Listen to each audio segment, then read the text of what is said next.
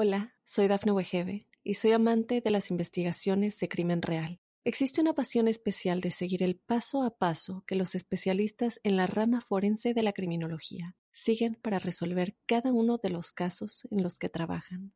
Si tú, como yo, eres una de las personas que encuentran fascinante escuchar este tipo de investigaciones, te invito a escuchar el podcast Trazos Criminales con la experta en perfilación criminal, Laura Quiñones Orquiza, en tu plataforma de audio favorita. When you're drinking a frozen beverage from McDonald's, your brain may not like how refreshingly cold it is, but the rest of your body, oh yes, it's gonna relish every moment of it because there are drinks. Then there are drinks from McDonald's. Get all the chill you need for just $1.69. From any size frozen drink, like a frozen Fanta Blue Raspberry, to a new ice cold lemonade. Prices and participation may vary, cannot be combined with any other offer. Ba-da-ba-ba-ba. episodio 38 de La Huella OVNI. Soy Jorge Luis Uxdorf. Me siguen en redes. En Instagram soy arroba Jorge Luis S. Oficial. En Twitter soy arroba Jorge Luis S. 77. Y utilizamos el hashtag numeral La Huella para comunicarnos con este espacio, con este programa. También les recuerdo que hay un- una playlist en, en Spotify que se llama justamente La Huella OVNI y son todas canciones que tienen que ver de alguna manera o que están relacionadas con el fenómeno OVNI o con el cielo.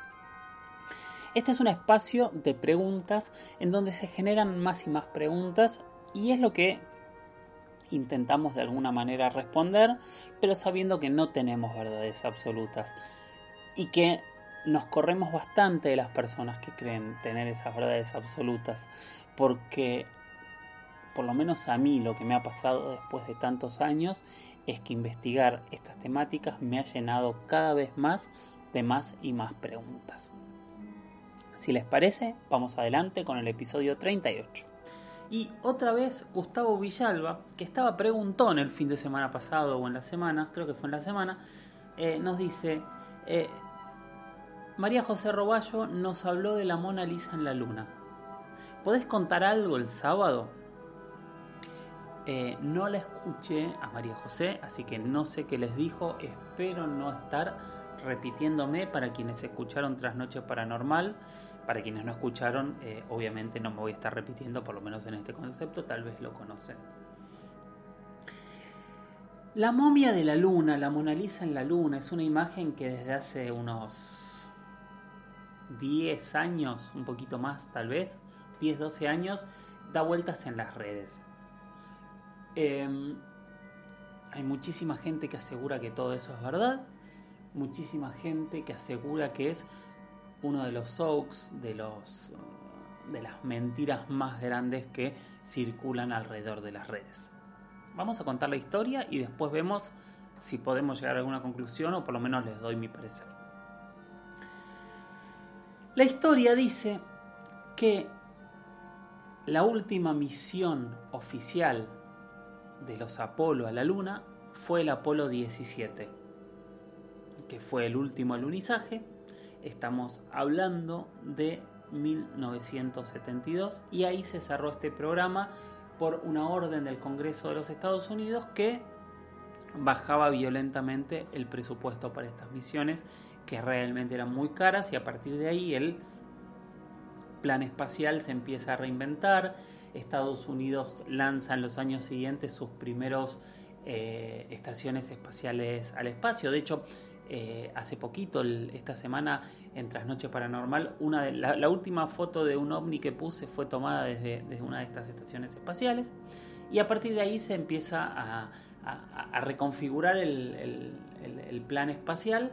Y de hecho, desde esa época hasta el día de hoy, 72 estamos hablando, no se ha vuelto en teoría a pisar la luna y recién ahora empieza una nueva carrera entre los americanos de nuevo, los chinos, los rusos en tratar de volver a llegar a la luna. Hoy vamos a hablar bastante de la luna porque después hay más preguntas sobre la luna también.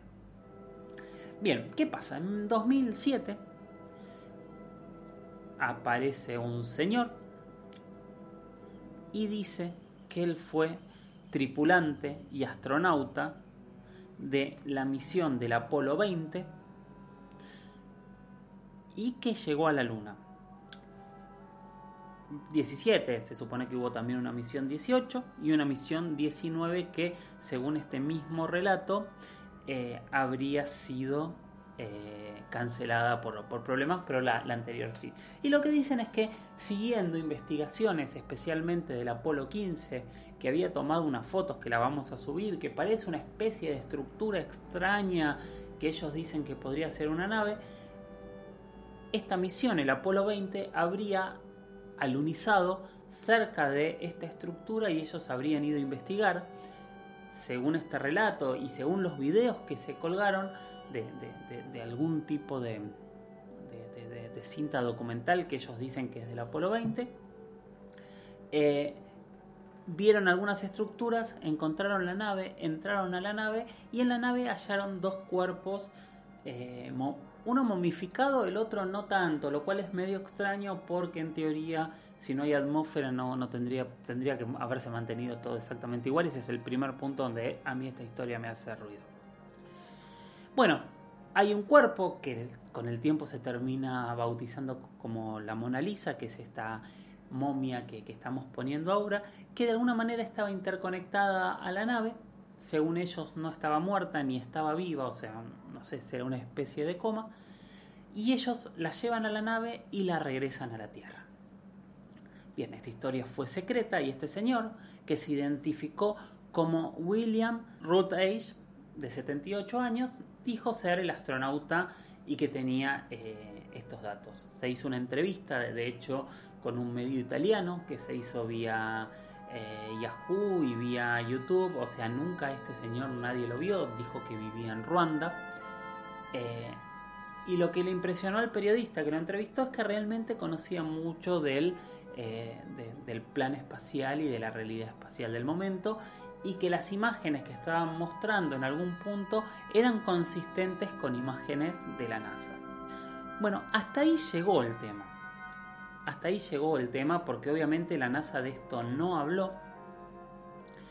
Eh, y en las redes empezó a generarse este debate entre quienes dicen que esto es un engaño y esto es real. Acá pasa un poquito lo mismo que ocurre, por ejemplo, con Bob Lazar. Si uno empieza a googlear a este astronauta, no aparece en ningún lado. No aparece porque era una misión secreta y lo borraron o no aparece porque en realidad todo esto es una mentira y es este eh, un mitómano, alguien gracioso que quiso hacernos creer esta historia. Con el tiempo apareció alguien, o se dijo que apareció alguien, que era un camarógrafo también eh, francés, que es el que se hizo cargo de que toda esta película había sido hecha por él. Lo que pasa es que este camarógrafo francés tampoco existe. De hecho, la cuenta de donde se escribió esto eh, desapareció y no hay información sobre Thierry Steff, que sería el camarógrafo, el, videógrafo que habría hecho estos videos de, la momia en la luna. Es todo muy extraño, o sea, no hay datos que puedan decir que... Eh, que puedan este, afirmar que esto existió, porque realmente no hay una sola prueba oficial en ningún lado, por lo menos hasta el día de hoy. Pero también cuando alguien la desecha y no, ni siquiera aparece la cara de esa persona que la desecha y ni siquiera encontrás eh, una trayectoria de esta persona, es extraño. Hola, soy Dafne Wegebe y soy amante de las investigaciones de crimen real. Existe una pasión especial de seguir el paso a paso que los especialistas en la rama forense de la criminología siguen para resolver cada uno de los casos en los que trabajan.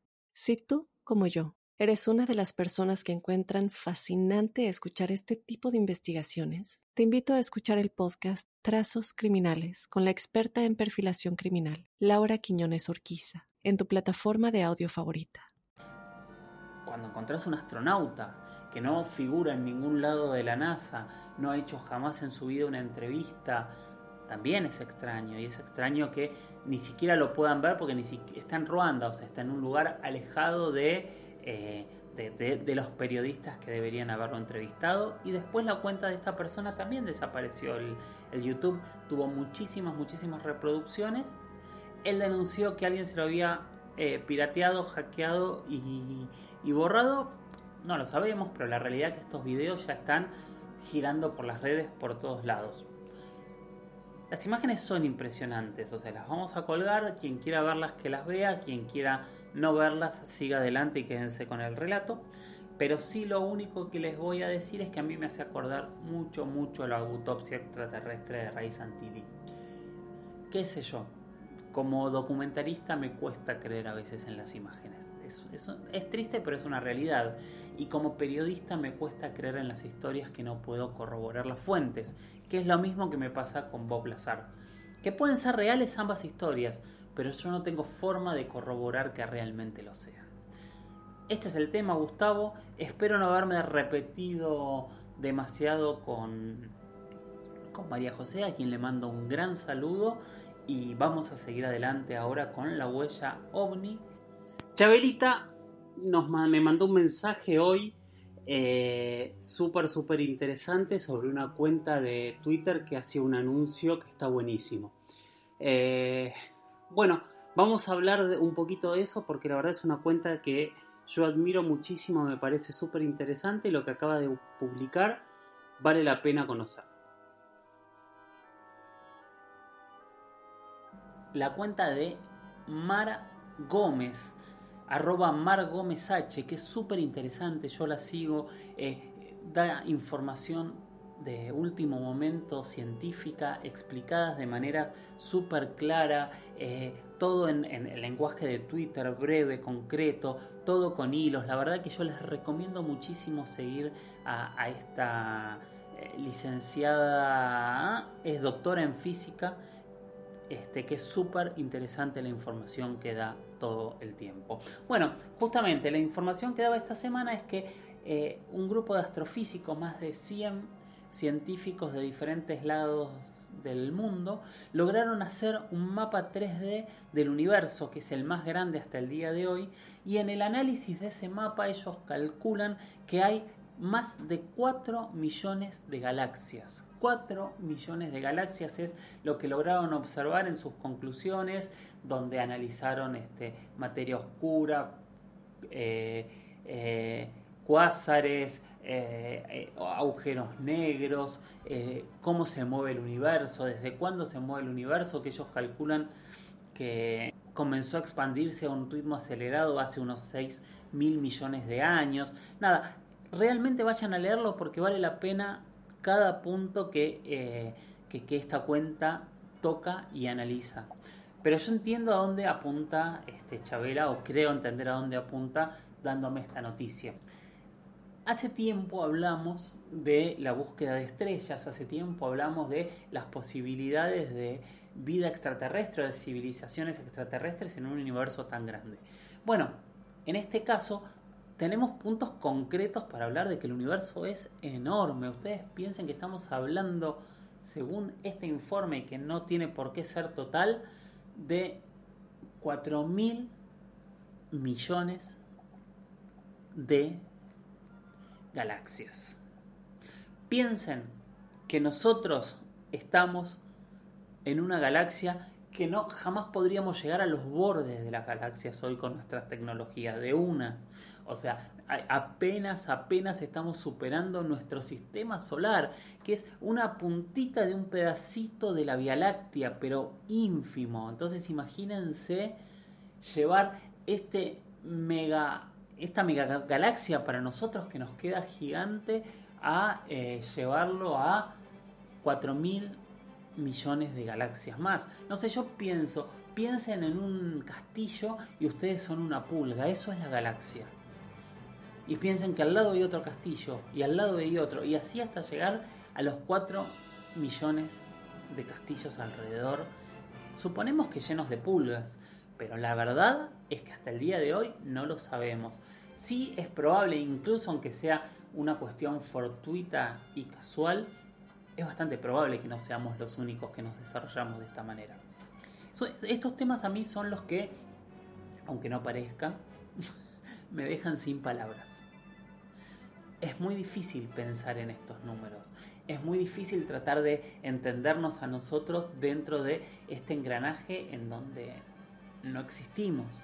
es muy difícil y muy fuerte para nuestro ego, ¿no? Pensarnos en un pedacito de mínimo de una galaxia que es una galaxia, vamos a decir normal, aunque sabemos que es pequeña al lado de otras galaxias, eh, dentro de otras 4.000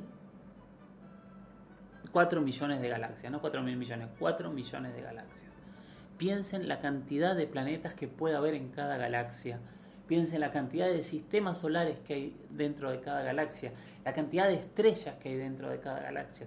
Los números son imposibles de contar. Y por tanto, sí, para quien maneje esa teoría, y sí, qué sé yo, con tantas galaxias, con tantas estrellas, con tantos planetas, tendría que haber más civilizaciones, por supuesto. Por supuesto que debería haber, pero no tenemos las pruebas. Son todas suposiciones. Algún día tal vez lo logremos. Bien, Chabelita, gracias por esa información. Recomiendo seguir esta cuenta que es, como les dije, arroba margomesache, arroba. Todo el tiempo está poniendo información que realmente vale la pena leer. Hola, soy Dafne Wegebe y soy amante de las investigaciones de crimen real. Existe una pasión especial de seguir el paso a paso que los especialistas en la rama forense de la criminología siguen para resolver cada uno de los casos en los que trabajan.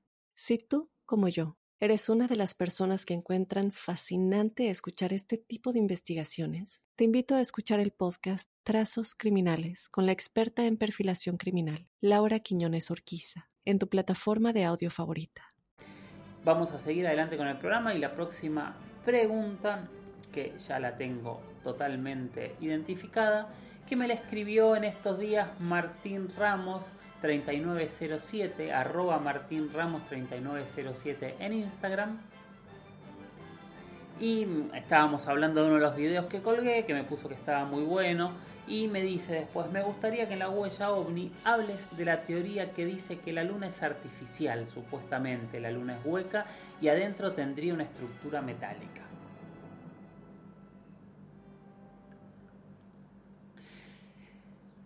Hago silencio, ya hablamos alguna vez de esto en alguna de las conspiraciones.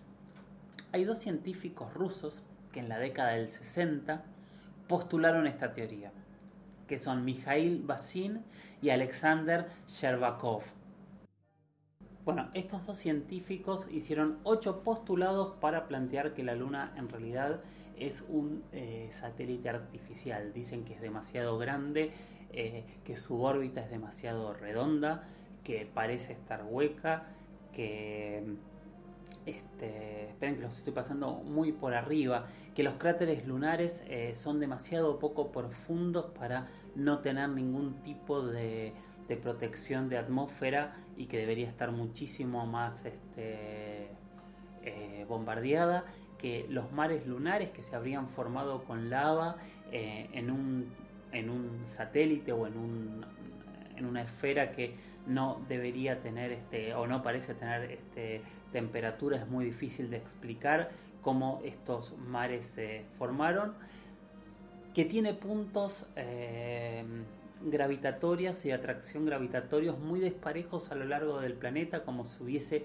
elementos adentro que generan más atracción en algunos puntos que en otro que la geografía es muy asimétrica de un lado hay océanos de otro lado eh, hay como muchas más montañas, que eso es extraño que no esté, eh, que no esté todo más parejo. Y final, eh, finalmente los dos puntos que dejan también planteados es que tiene una densidad muy baja en relación a la Tierra. De hecho, ellos suponen que podría ser hueca, como, como decía Martín, o sea que o podría haber un vaciado artificial del centro de, de la Luna. Y tercero es el origen porque hay demasiadas hipótesis del origen de la Luna y que no tenemos idea de cómo llegó hasta ahí. No sabemos si es parte del planeta, aunque el material eh, es diferente, pero es de la misma época. Eh, no sabemos si es un cuerpo que flotaba alrededor del planeta y, el planeta lo, atrapó y lo formó. Eh, ahí debería tener el mismo, el mismo, este, los mismos elementos. No sabemos si era una especie de cometa que viajaba y lo atrajo a la Tierra, pero lo que dicen los científicos es que la elipsis es demasiado circular este, para tratarse de un elemento exógeno atrapado y ellos plantean que para ellos todo da a que está puesta ahí de manera artificial y por eso tiene ese tamaño, por eso eh, bueno, lo de los cráteres lo que explicaba es que lo que dicen ellos es que en realidad hay una construcción de titanio debajo de, esa capa de polvo lunar y por eso los, los, cráteres no son demasiado grandes. Hablan una, una capa de titanio de 30 kilómetros de, profundidad, no, no estamos hablando de, algo, de una hojalata. Eh, y bueno, este es el postulado de estos científicos rusos es polémico, no sabemos si es verdad o no, pero sí este, es un planteo que en algún momento se hizo científicamente y esto se llevó como un postulado para debatir cuál es el origen de este objeto tan tan grande que está alrededor de la Tierra. Yo me puse a leer por varios lados, este, porque uno de los principales puntos que ellos dicen es que la Luna es un satélite demasiado grande para estar alrededor de la Tierra pero en realidad cuando uno se pone a leer esto, eh, el satélite natural de Plutón, que es Caronte, eh, es Plutón solo es dos veces más grande que Caronte, o sea, Caronte es la mitad del tamaño de, Plutón. O sea, esto, este primer postulado por lo menos lo, lo dejaría un poquito más en duda. Pero nada, básicamente es esto. ¿Puede ser la Luna como la estrella de la destrucción de la guerra de las galaxias? ¿Un elemento fabricado y, que quede como un satélite alrededor de la Tierra? ¿Y para qué? ¿Para vigilarnos? Eh, ¿Fue la base de, la construcción eh, de la Tierra? ¿Tiene que ver con la vida que hay en la Tierra? Eh, tiene que ver con algunos de los puntos que en su momento plantearon grandes escritores de ciencia ficción como Arthur C. Clarke en 2001, donde en la Luna había elementos que nos llevaban a otra civilización y que desde ahí nos estuvieron eh, controlando, vigilando, etc. ¿Por qué había un satélite tan grande y tan artificial alrededor de la Tierra? Bueno, preguntas, preguntas, preguntas y más preguntas en la huella ovni Recuerden esas preguntas con el hashtag numeral la huella ovni en Twitter, arroba Jorge Luis S-77, me arroban. En Instagram síganme a arroba Jorge Luis S oficial. Ahora vamos a ir con una nueva experiencia que nos regaló Phil Lalonde. Eh, en Instagram es arroba make that pain. Eh, dos experiencias nos contó en este audio que son súper, súper interesantes y también le agradezco toda su generosidad de antemano y a todos los que hayan tenido experiencias y quieran compartirlas, mándenmelas, escríbanme y nos ponemos de acuerdo para grabarlas y escucharlas entre todos. Ahora vamos con la de Phil. Hola, señor Sugdorf. Sí, lo que voy a contar hoy son las dos veces que vi a OVNI.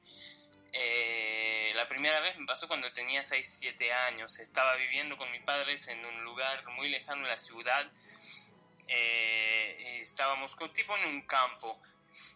Eh, estábamos yo y mi papá en la cocina y había mi madre que estaba mirando por la ventana. Para ubicarlo teníamos la entrada, un pasillo con una ventana gigante y un metro después estaba la cocina.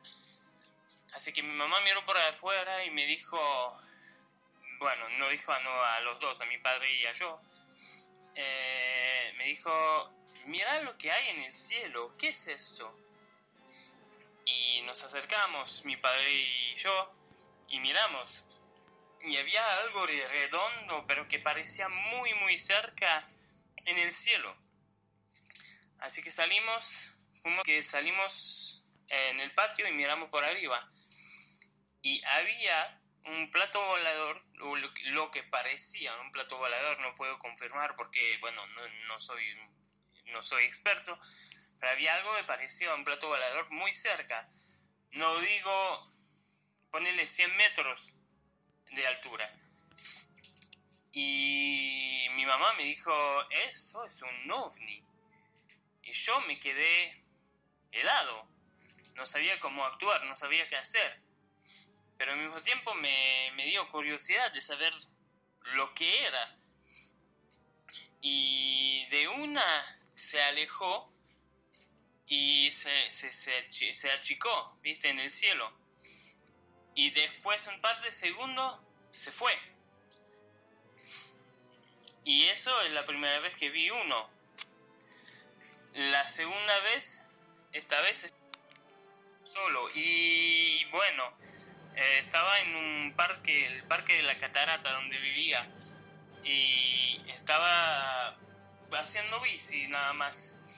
Y me paré para descansar un poquito, me acosté ahí en el, caminito que había mirando al cielo.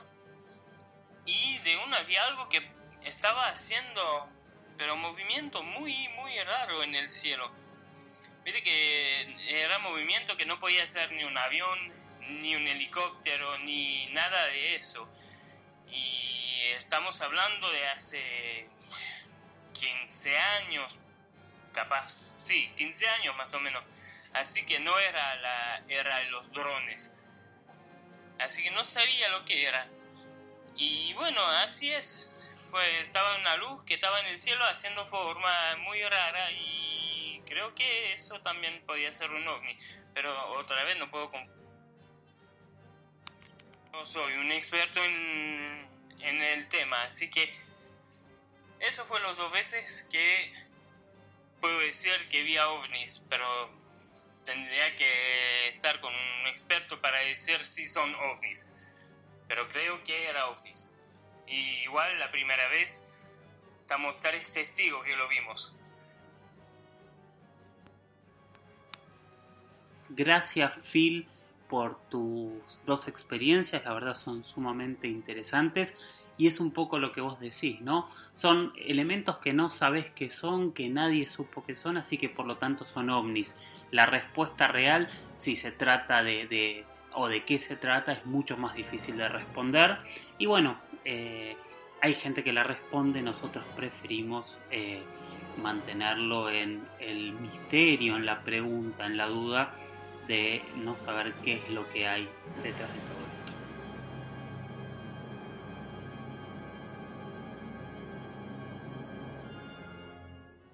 Finaliza el episodio 38 de La Huella OVNI. Soy Jorge Luis Zuxdorf. Les agradezco como siempre estar del otro lado les sigo pidiendo que me manden preguntas a mi Instagram arroba Jorge Luis S oficial, a mi Twitter arroba Jorge Luis S 77 y si pueden utilizando el hashtag numeral la huella ovni. Gracias por estar ahí, sigan mirando al cielo, sigan haciéndose esas preguntas y nos escuchamos en la próxima. Chau chau.